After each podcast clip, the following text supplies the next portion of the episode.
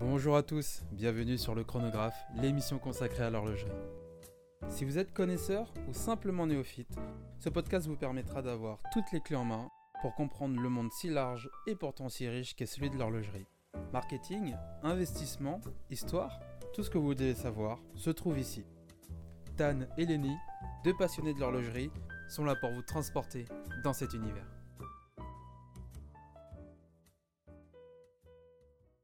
Bonjour à tous, bienvenue sur le chronographe épisode 17. Euh, Aujourd'hui on va parler d'un sujet euh, qui a un petit peu ouvert euh, cette émission, c'était le Covid. On a parlé du Covid il y a déjà presque un an, c'était en septembre. Et aujourd'hui on va revenir dessus un an après l'horlogerie et le Covid. Qu'est-ce que... ouais, où en est-on aujourd'hui? Pour répondre à cette question, je suis avec Tan. Salut Tan. Salut Lenny, comment vas-tu? Ça va super, comme d'habitude. Euh, hâte de répondre à cette question puisqu'il s'est passé euh, beaucoup de choses. Euh, le marché a pas mal évolué et on va voir ça ensemble tout de suite. C'est parti.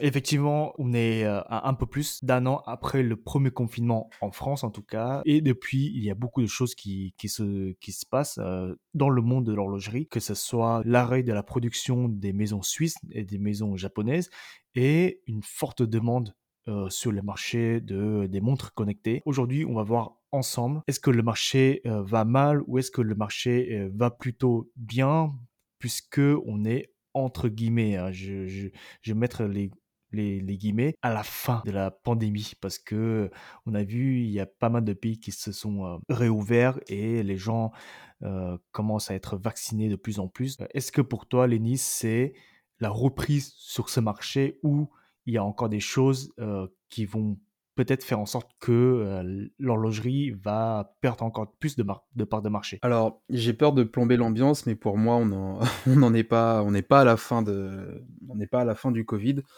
On est, euh, on est en plein dedans. Et contrairement à, l'année dernière, aujourd'hui, on, est beaucoup plus préparé, on est plus euh, averti. On a trouvé le moyen de trouver un équilibre entre euh, cette épidémie qui détruit la vie et le commerce de beaucoup de personnes et l'économie mondiale.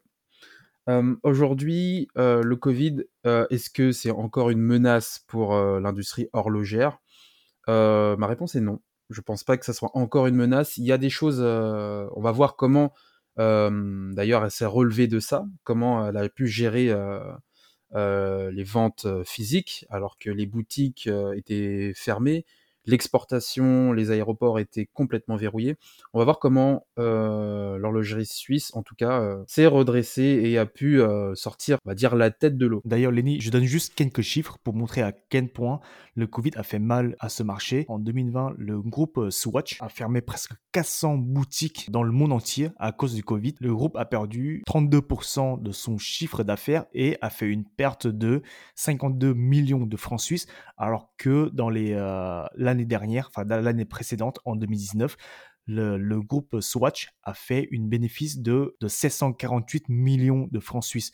Donc, pour, euh, pour montrer que le Covid avait un réel impact sur ce marché-là et le marché de l'horlogerie en général a perdu 30% de, chiffre, de son chiffre d'affaires. Euh, ce qui donne assez le vertige, c'est que la dernière fois que euh, le secteur horloger avait subi une telle crise, c'était à la fin de la Seconde Guerre mondiale en 46 où il y avait aussi peu de montres vendues.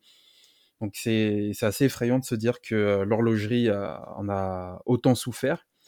Et ce qu'il s'est passé, c'est que la stratégie du coup de, des maisons suisses, c'était de, de, parier sur euh, le marché chinois. Et, euh, le marché et le marché chinois, euh, sans compter Hong Kong, puisque Hong Kong avait eu a connu des crises politiques et économiques assez catastrophiques, et sans qu'on se rende compte, le marché chinois représentait à lui seul l'intégralité, en tout cas valait la valeur de, de l'Europe, des États-Unis, du Japon réunis.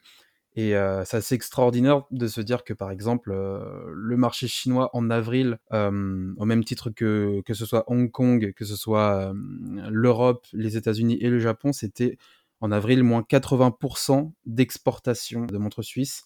Et il n'y a que à partir de septembre que le marché chinois s'est relevé de ça, puisqu'on était à 11% d'exportation quand les autres pays, que ce soit en Europe ou aux États-Unis, c'était toujours dans le négatif. Et finalement, cette stratégie, elle n'est pas si hasardeuse. Parce que la Chine représente quand même presque 1,4 milliard d'habitants, alors que le continent européen compte 700 millions, les États-Unis 500 millions, et le Japon, ça doit être dans les 120 millions d'habitants.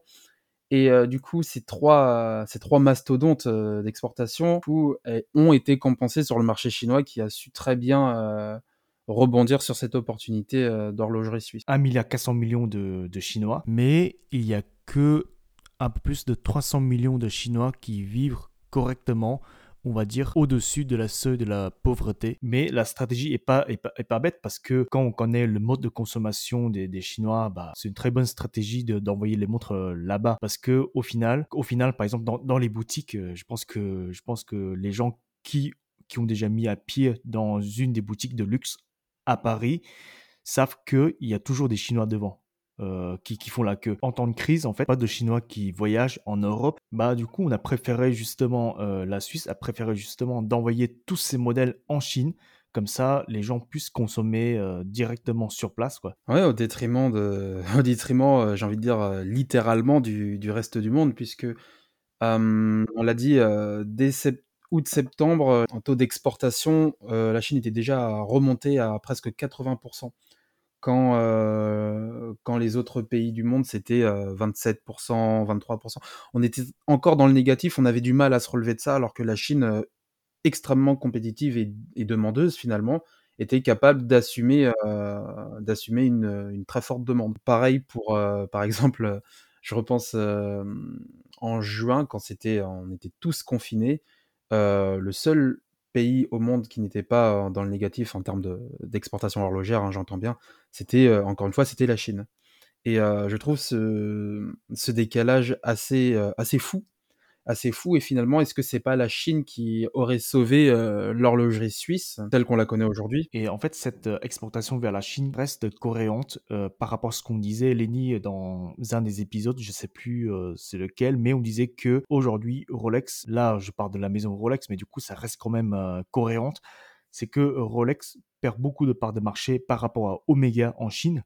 Donc c'est de ce côté-là, c'est pas bête non plus d'envoyer toutes ces montres en Chine déjà pour gagner en chiffre d'affaires et de deux en fait justement bah, pour pour donner une bonne image ou faire une bonne impression auprès des Chinois. C'est vrai qu'on l'avait vu dans un des épisodes précédents. On l'avait vu sur l'épisode des délais d'attente, même on l'a abordé rapidement sur les sur l'épisode des contrefaçons. la Chine est extrêmement compétitive et si et s'il y a un pays où Rolex a, un peu de retard comparé à ses concurrents, c'est bien, c'est bien la Chine. Ce qui crée un énorme décalage entre l'offre et la demande, qui était déjà extraordinaire en Europe ou en Amérique, et au détriment de, la Chine qui est très demandeuse, très férue de luxe, hein, c'est pas, pas un secret, et qui a un pouvoir d'achat, ben, qu'on le veuille ou non, hein, beaucoup plus impressionnant que, que en Europe que aux États-Unis, qu'au Japon. Et ce qui entraîne davantage de frustration, puisque est-ce que finalement, à miser sur la Chine en termes de rentabilité, est-ce que l'image de marque ne perd pas de sa valeur sur les autres pays, par exemple? Il suffit de voir le cas en France, où pour une simple Oyster perpétuelle, l'entrée de gamme, le premier modèle de Rolex, Aujourd'hui, vous êtes obligé d'attendre euh, entre 1 et 2 ans. J'ai un très bon collègue qui, était, euh, qui voulait s'acheter une, Oyster perpétuelle courant, euh, courant janvier et on lui a dit que c'était impossible. Il, n'y avait plus du tout de demande en France en tout cas, donc il fallait attendre encore au moins minimum un an ou deux pour une entrée de gamme. C'est assez frustrant quand on voit que, pas besoin d'aller très loin, il suffit d'aller voir sur Instagram le nombre de modèles d'Oyster perpétuelle qui circulent en Chine c'est il y a beaucoup de questions qui se posent. Beaucoup de questions en termes d'image de, marque et de, valorisation du client finalement, puisque le client européen ne peut plus, même s'il a les moyens, ne peut plus acheter de montres puisque il est européen. C'est, on préfère le marché chinois. Je cite ce que dit René Weber, c'est le directeur de, de l'analyse du secteur de luxe de l'entreprise Banque Fontobel. Euh, il a dit que l'année 2020 sera une année historique pour l'industrie horlogère suisse, la Chine devenant le plus grand marché pour les montres suisses et Hong Kong perdant sa position de leader près plus d'une décennie. Donc on voit quand même l'importance de la Chine continentale auprès des acteurs euh, horlogers pour gagner justement en termes de chiffre d'affaires. Parmi les 55 cadres qui travaillent dans le monde euh, horloger, euh, qui se font interroger par une entreprise qui s'appelle Deloitte pour une, euh, pour une étude sur l'industrie horlogère suisse. Euh, la question c'était quelles sont vos attentes en termes de croissance pour l'industrie horlogère suisse dans les 12 prochains mois? La plupart d'entre eux misent sur la forte croissance de la Chine et puis le reste c'était une croissance moyenne dans le reste de l'Asie. Eh bien, ce... qu'est-ce que cela nous, nous annonce C'est que euh, déjà, messieurs, mesdames euh, européens, européennes, si vous voulez des montres euh, difficiles d'accès, ne cherchez plus. Il faut aller en Chine. Ça, c'est le, le, premier message. Et je suis presque sûr que c'est plus rentable de prendre le billet d'avion, aller-retour, acheter votre montre et revenir que que d'attendre euh, deux ans euh, pour un modèle. Euh, ou que d'acheter sur le marché d'occasion. Ou d'acheter, oui, voilà, exact. Surtout sur le marché d'occasion. Je trouve ça assez drôle comme, comme situation. Et finalement, cette, mmh, cette stratégie de la part des maisons horlogères, on voit bien qu'elle est un petit peu désespérée, puisque la, Chine étant un pays très demandeur de, de, produits de luxe, mais pendant plusieurs années, depuis 2014, en tout cas, les, maisons horlogères suisses insistaient sur euh, essayer de desservir euh, tout le monde. On était sur une volonté de vouloir, euh, entre guillemets, faire plaisir à tout le monde. Aujourd'hui, c'est plus du tout le cas. On a senti que le Covid a beaucoup joué sur, sur un frein psychologique et beaucoup de maisons aujourd'hui ont joué la sécurité. Et la sécurité, c'était le marché chinois. C'est une stratégie très axée sur l'Asie, sur le Moyen-Orient, parce que on sait, on sait très bien, c'est que, enfin, on sait très bien. Enfin, moi, je, moi, je connais très bien parce que je suis d'origine viet. Du coup, en fait, avec le, en Asie, on a une mode de consommation bah, très, très luxe. En fait, ça, c'est, très axé sur l'image d'une personne. Et il faut savoir que en, Asie et, et au Moyen-Orient, en ce moment, il y a énormément de jeunes nouveaux riches et du coup en fait qui, qui sont des fondateurs des, des startups, euh, des, des, entreprises euh, innovantes et bah du coup en fait pour leur réussite ce qu'ils font c'est bah ils, ils s'offrent une montre de luxe quoi. Et pas n'importe lesquelles puisque oui il y a le forcément il y a la montre suisse et euh, plus la montre vaut cher et plus cela décrit un statut mmh. social. Il suffit, de, il suffit de voir les montres qui sont privilégiées. Il y a ce presque que des montres exclusives et ça traduit d'une réussite professionnelle au-delà d'un statut social. Les Chinois sont très très regardants justement sur cette réussite professionnelle qui se traduit aujourd'hui en termes de tendance par de l'horlogerie ou de la maroquinerie pour certaines personnes. Et cette psychologie de la réussite professionnelle est d'autant plus présente puisque en, Europe ou aux États-Unis, on a une autre mentalité sur la réussite professionnelle. On a, mmh, par exemple, par exemple, une personne qui, qui a réussi sa vie professionnellement parlant peut amener être à, peut être amené à être une personne discrète, mmh. tandis que justement en Chine c'est tout l'inverse. Plus tu réussis et plus tu dois le en général. Et, et force. En Asie, oui, oui, en Asie en général. Et cette, euh, cette stratégie-là, c'est juste euh, une aubaine en or pour euh, tous les marchés de luxe confondus, sans même compter l'horlogerie. Et c'est aussi, et c'est en raison, et c'est l'une des raisons qui a fait que la Chine a été euh, la, cible de choix pour euh, cette crise euh, sanitaire sans précédent. Il y a, un, gros risque, c'est que les, gens ne se, ne se prennent plus la tête avec les boutiques en Europe ou en Amérique. il y a une forte possibilité que tout le monde aille en Chine puisque c'est là que sont les modèles. Du coup, là, là, tu vois, ce que tu viens de me dire là, ça me fait penser à un truc. bon, moi, je, moi, je suis personne pour, pour débattre de la politique, mais je veux juste lancer une question, Lenny, si tu as envie de répondre.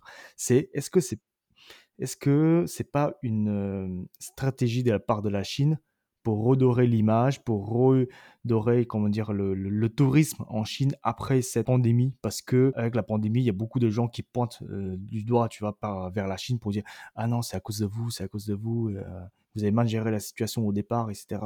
Que est-ce que politiquement parlant, c'est une stratégie de la part de la Chine? Alors, je pense y a, il doit y avoir un peu de ça. Ça peut faire, euh, entre guillemets, une pierre deux coups, mm. puisque on aurait à la fois l'économie de la Chine qui se relance, mais en plus, on aurait euh, une image euh, de la Chine forte qui s'est redressée du Covid. Et ce qui pourrait même aller encore plus loin, c'est que on ait le sentiment que le Covid est complètement éradiqué de, la Chine pour montrer la, la, puissance économique, sanitaire et politique de la Chine pour avoir euh, combattu le virus. Ça peut être euh, ça peut être une très bonne stratégie pour, euh, pour le pays en termes de compétition économique par rapport aux États-Unis, puisque c'est les seuls, entre guillemets, qui peuvent affronter la Chine, c'est bien, bien les États-Unis. Et ce phénomène de, d'exportation horlogère suisse peut marquer le début d'une course à, à la Chine finalement. Et ça sera plus seulement les entrepreneurs, les investisseurs ou les actionnaires, mais ça sera aussi bah, les touristes qui demanderont à consommer chinois. Au final, la situation ne s'améliore pas en Europe et en Amérique, mais euh, c'est que pour la Chine pour l'instant. Euh, oui, effectivement, c'est pour l'instant euh, que pour la Chine. Après, c'est, bah, ça va être les maisons indépendantes qui auront réussi à sortir la tête de l'eau. Hein. On a Rolex, Audemars Piguet, Patek Philippe. Euh, Breitling a été racheté en 2017 par CVC, euh, qui a réussi aussi à, avoir euh, la tête un petit peu hors de l'eau. Mais euh, les, faut pas oublier que parmi les 400 marques horlogères suisses, il y en a, il y en a un paquet qui ont dû soit revendre des parts de marché pour ne pas faire faillite, ou carrément mettre la clé sous la porte. Donc les, les, géants de cette industrie ont pu survivre d'une manière ou d'une autre. Euh, mais il faut garder à l'esprit que beaucoup de, beaucoup de montres helvétiques euh, n'auront pas pu continuer l'aventure de l'horlogerie. Ça, c'est, ça, c'est un fait. Aujourd'hui, la, la Chine, la Chine a très bon dos puisque elle permet de redresser ce marché qui est qui a encore du mal à se à se fixer, enfin qui a encore du mal à se redresser puisque c'est que encore une fois les géants de l'industrie qui euh, ont pu euh, euh, dès septembre-octobre reprendre 100% de leur activité contre les autres marques qui elles n'ont pas pu, qui ont dû, qui ont dû continuer à faire du télétravail. C'était très compliqué, très très compliqué pour certaines maisons. Et pour redresser tout ça, ben la meilleure stratégie c'est de miser sur le pays qui, euh, qui peut acheter le plus possible et le plus rapidement pour euh, sortir de ça. le pays qui consomme le, le, plus, quoi. Mais du coup, je, je, veux se poser une question. La question, c'est est-ce que si on se rend en Chine pour acheter une montre, est-ce qu'on a est-ce qu'on peut repartir avec directement? Ou alors est-ce qu'il faut être chinois? Mais c'est vrai qu'on on voit beaucoup, beaucoup plus de, de, de, touristes chinois, de touristes asiatiques qui viennent en Europe pour acheter des produits de luxe que l'inverse au final. Parce que bah, en, en, vrai, euh, en vrai, en vrai bah, les produits de luxe sont fabriqués ici. En fait, ça me fait penser à un truc, c'est... Euh, les gens qui disent euh, ouais les, les, Chinois qui viennent en France pour acheter le produit alors que c'est produit chez eux euh, bah, du coup, là, j'ai l'impression que euh, c'est un peu. c'est un peu tu vois, c'est, c'est, euh, c'est, c'est ce qu'on entend, tu vois, mais parce que c'est pour faire référence à. Bah, il y a beaucoup de produits qui sont fabriqués en Chine, mais là, on a l'impression que c'est l'inverse parce que les produits, enfin, les montres sont fabriqués en Suisse, mais du coup, c'est envoyé en Chine. Et puis là, aujourd'hui, nous, en fait, qui, qui, qui habitons en Europe, si on veut une montre suisse, et qu'on ne trouve pas en Europe, bah faut qu'on faut qu'on aille en Chine. Et c'est et tu marques un point euh, très pertinent puisque là euh, nous on se concentre sur l'horlogerie, mais euh, les Chinois ne sont pas que consommateurs de montres, ils sont consommateurs du secteur du luxe en général. Donc c'est pas cette exportation, elle est massivement massivement impactée sur la Chine et on a hum, euh, en dehors des montres, on a vraiment tout le secteur euh, du luxe. Et du coup, maintenant, est-ce que la tendance risque de ne pas s'inverser dans les mois ou les années à venir? Plutôt que d'aller, par exemple, en France euh, pour Louis Vuitton, est-ce qu'on n'ira pas demain en Chine pour acheter des produits de luxe? Parce que c'est la, Chine qui est le mieux desservie. C'est, possible parce que on a vu, on a vu récemment, il y a de ça un ou deux ans, euh, Louis Vuitton, Chanel, Dior, ils ont, ils ont ouvert des boutiques, des grandes boutiques à, Shanghai euh, ou à Pékin. Et en plus, ce sont des boutiques très, très, très jolies. Hein.